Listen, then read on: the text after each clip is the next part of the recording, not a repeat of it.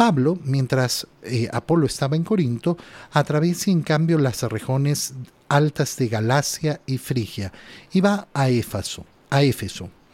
Entra allí y unos discípulos eh, les pregunta a unos discípulos, es decir, a unos seguidores de Jesús, han recibido el Espíritu Santo cuando abrazaron la fe. Y ellos le responden extrañamente, ni siquiera conocíamos que existe el Espíritu Santo, ni siquiera hemos oído decir que exista el Espíritu Santo. Mira, esta es una situación que lamentablemente hoy podemos decirla de muchos, de muchos cristianos que no conocen al Espíritu Santo, que no han oído hablar del Espíritu Santo, que no tienen una relación con el Espíritu Santo, que sí se persinan en el nombre del Padre, del Hijo y del Espíritu Santo y bendicen bendicen a sus hijos, bendicen a sus familiares en el nombre del Padre y del Hijo y del Espíritu Santo, pero que a la hora de entender el Espíritu Santo, a la hora de hablar con el Espíritu Santo, a la hora de pedir la acción del Espíritu Santo, es un gran vacío en su vida. No conocen al Espíritu Santo porque no se relacionan con Él. entonces, qué importante, qué importante durante esta semana preparar nuestro corazón para ese encuentro con el Espíritu Santo. Porque celebrar Pentecostés significa, lógicamente, clamar esa acción del Espíritu Santo. Por esas razones que muchos no entienden la confirmación y no la, no la aprecian ni la viven. Fíjate, por ejemplo, cómo en un hogar estamos acostumbrados a celebrar por lo alto el bautizo, estamos acostumbrados a celebrar por lo alto la primera comunión, estamos acostumbrados a celebrar el matrimonio, estamos acostumbrados lógicamente a vivir muy profundamente eh, una exequia, pero no estamos acostumbrados a celebrar la venida del Espíritu Santo, es decir, ese sacramento de la confirmación y por eso para muchos no es importante y por eso para muchos lo dejan olvidado. Y cuando recuerdan, ah, me quiero casar y no, no está confirmado. Y entonces ven la confirmación como si fuera un trámite. Como me quiero casar, tengo que confirmarme.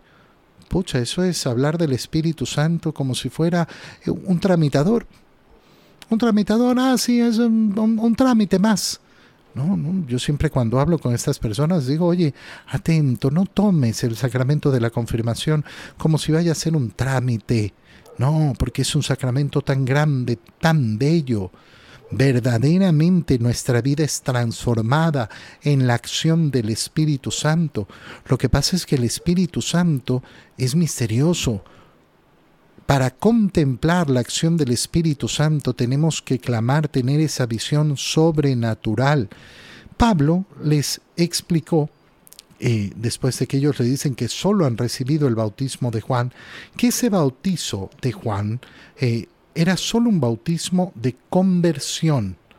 Pero Juan mismo le había dicho que eh, después tenían que creer en aquel que vendría esto es en Jesús, que Él los bautizaría de verdad en el Espíritu.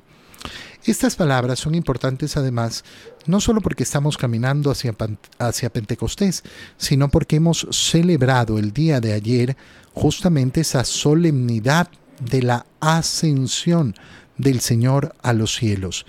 Y al celebrar la ascensión del Señor a los cielos, lo que hemos celebrado es justamente la posibilidad de poder recibir el bautismo, ese bautismo del Señor, que se da a nosotros cuando se ha producido efectivamente toda nuestra obra salvadora, que concluye con la ascensión. Sin la ascensión de Jesús a los cielos, no, no habría sentido de participar de la salvación, porque entonces sería una salvación sin entrar al cielo. ¿Y nosotros para qué queremos una salvación sin entrar al cielo? No, pues la meta, la meta final es entrar al cielo. Al oír esto, los discípulos fueron bautizados en el nombre del Señor Jesús. Y cuando Pablo les impuso las manos, descendió el Espíritu Santo.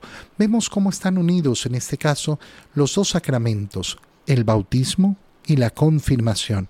De hecho, durante muchos años y todavía hoy en día están unidos. Cuando se bautiza a un adulto, se lo confirma al mismo tiempo. Todavía hoy lo hacemos así. Cuando se bautiza a un niño, en cambio, se distancia el sacramento de la confirmación. Reciben entonces estos discípulos los dos sacramentos. A pesar de que ya eran discípulos, de que ya habían caminado, no habían recibido el bautismo y al recibir el bautismo reciben la confirmación y cuando reciben la confirmación comenzaron a hablar en lenguas desconocidas y a profetizar, es decir, esa acción del Espíritu Santo se manifiesta en ellos de modo inmediato y esto es algo muy, muy bonito, muy precioso. Y durante los tres meses siguientes Pablo frecuentó la sinagoga ahí en esa ciudad de Éfeso, hablando con toda libertad y disputando sobre el reino de los cielos, es decir, continúa esa misión evangelizadora.